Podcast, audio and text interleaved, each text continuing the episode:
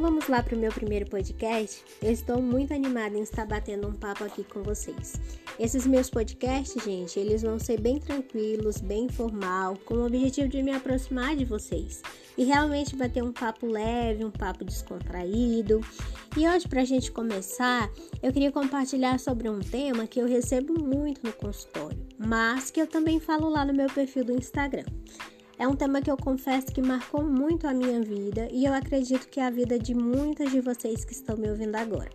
Eu não estaria vivendo muitas coisas que eu vivo hoje em minha vida pessoal, em minha vida profissional, se eu não tivesse trabalhado essas questões. Então hoje a gente vai estar falando a respeito da nossa autoestima. Basicamente é sobre três sinais que demonstram que a nossa autoestima esteja baixa. A nossa autoestima, ela é fruto dos nossos pensamentos, dos nossos sentimentos, das nossas atitudes.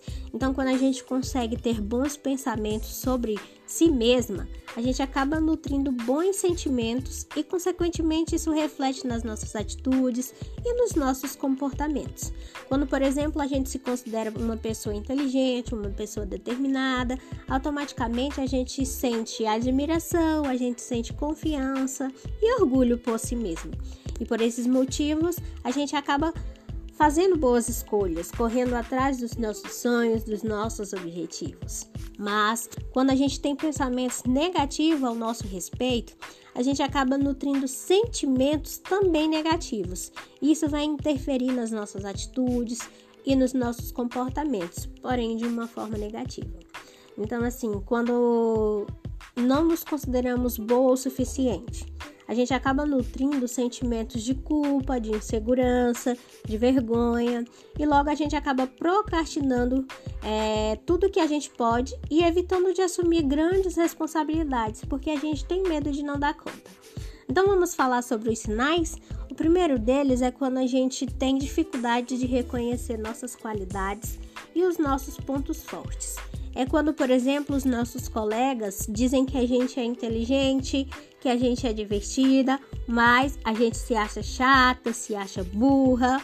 Então, assim, saber reconhecer as nossas qualidades vai impactar positivamente no nosso autoconceito, que são os pensamentos que a gente tem sobre si mesma.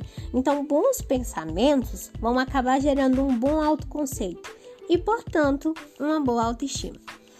O segundo sinal é quando a gente tem medo de resolver problemas e conflitos. É quando, por exemplo, é a nossa vez de falar durante um diálogo com um parceiro e a gente acaba não falando porque tem medo de perdê-lo.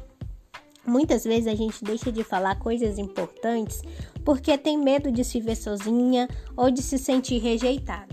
Isso acontece quando a gente não resolve os nossos problemas e os nossos conflitos e eles acabam desgastando qualquer relação e, consequentemente, aquilo que a gente tanto teme acaba acontecendo.